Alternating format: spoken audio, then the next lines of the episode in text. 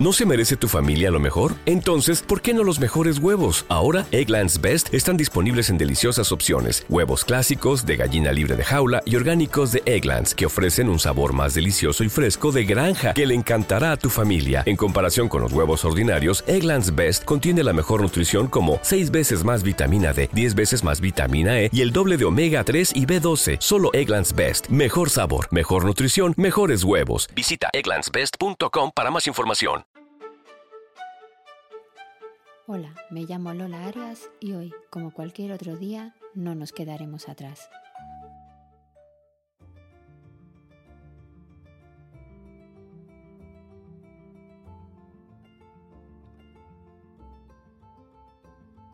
Muy buenos días, tardes o noches a los que me estáis escuchando. Esta semana quisiera compartiros mis reflexiones sobre los hermanos. El tema es recurrente en mis pensamientos, puesto que tengo tres hijos y vivo su relación entre ellos cada día. El vínculo entre hermanos va más allá de los padres, ya que normalmente los hijos nos sobreviven y serán ellos los que seguirán compartiendo sus vidas cuando no estemos nosotros. Sin duda, el nacimiento de un hijo con discapacidad altera a la familia.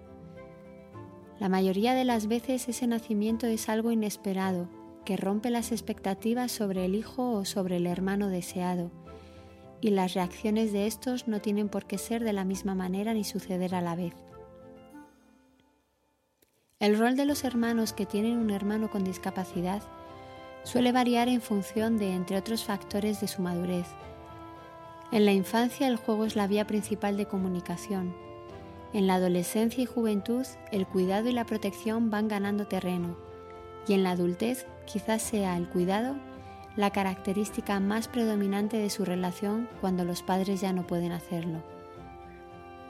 De la infancia a la adultez de los hermanos existen muchos matices y muchas emociones que van saliendo a la luz y que los padres intentamos, con más o menos acierto, gestionar. Algunas emociones o actitudes son negativas, miedo, celos, frustración, enfado o sobreprotección. Otras son positivas, empatía, amor, generosidad, altruismo o paciencia. Durante los meses de confinamiento del 2020, mis hijos tenían 4, 6 y 7 años.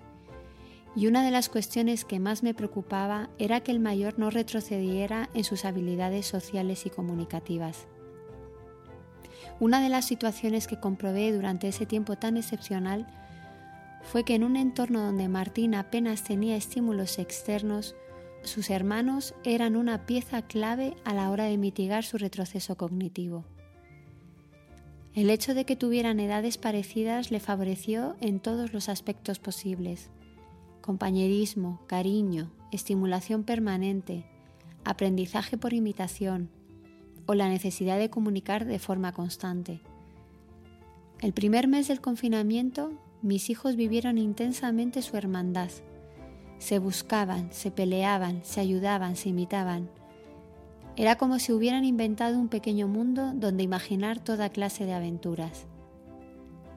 Sin embargo, al margen de los beneficios positivos comentados y más allá de la pandemia, hay también aspectos negativos que quizá nos toquen afrontar cuando sus hermanos sean más mayores y tomen conciencia de la trisomía de Martín. Esto es, carga futura en la adultez, falta de aceptación del síndrome de Down, no llegar a entenderle cuando habla, preocupación constante, sentimiento de vulnerabilidad hacia su hermano, indiferencia. Todas esas actitudes y emociones son completamente naturales y así hay que entenderlas porque nuestros hijos son tan humanos e imperfectos como nosotros. Mientras escribía estas líneas, me topé con un especial de la revista Voces de Plena Inclusión, que habla precisamente de los hermanos. A través de testimonios de varios de ellos, se confirma que la relación entre hermanos se fortalece a través del ocio y el tiempo libre.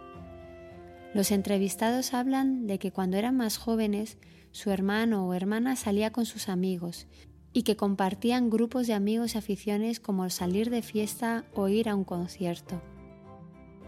Leyéndoles me gustaría preguntarles si sus amigos eran también los amigos de su hermano o hermana con discapacidad. Me gustaría preguntarles si sus hermanos con discapacidad consideraban que también esos eran sus amigos, que si por alguna razón los hermanos sin discapacidad faltasen, seguirían siendo amigos de su hermano o hermana. También me gustaría preguntarles si participaron activamente o no en las sesiones de psicomotricidad o de logopedia o del trabajo de refuerzo que mamá o papá hacía con su hermano o hermana en la casa. Estas preguntas me vienen a la cabeza porque me gustaría saber cuál es la mejor manera de hacer. Desde la voluntariedad, cuál es el punto justo que permite que sus hermanos sin discapacidad intelectual ayuden, por ejemplo, a reforzar a su hermano en casa, pero que a la vez no les cargue de un peso innecesario y que evite un pensamiento erróneo de quién es más especial o más importante. Quizá implicarles demasiado haga el efecto contrario, es decir, saturarles de las cosas que tiene su hermano, de las cosas que tiene que hacer su hermano, de las cosas que le falta por hacer a su hermano. Quizá dejarles fuera haga que se desentiendan del todo cuando no estemos. Reflexionando sobre estos posibles efectos adversos, creo que la mejor manera de hacer es comunicación, comunicación y comunicación. Sin embargo, y a pesar de todo, quizás sea difícil evitar que alguno de sus hermanos tenga alguna cicatriz emocional, real o no, que tengamos que sanar por el camino. Nuestro objetivo no es tratar a Martín como una persona estanca con sus necesidades específicas, sino que entendemos que todos en la familia aportan a todos. Además, no es lo mismo que a Martín le indique algo sus hermanos que la pesada de su madre. Debemos ser capaces de darle la confianza necesaria para que crea que no es el sujeto pasivo de su vida, sino que es el protagonista de su propia historia con la capacidad necesaria para decidir.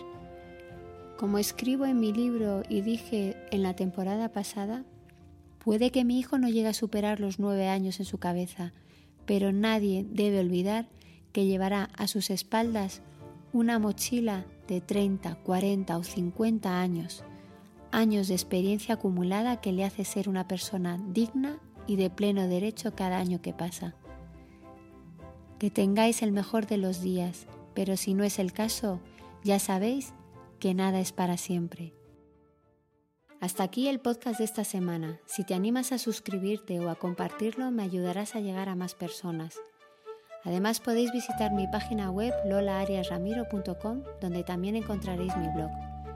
Muchas gracias por estar ahí y recordad que todos podemos ser Hulk.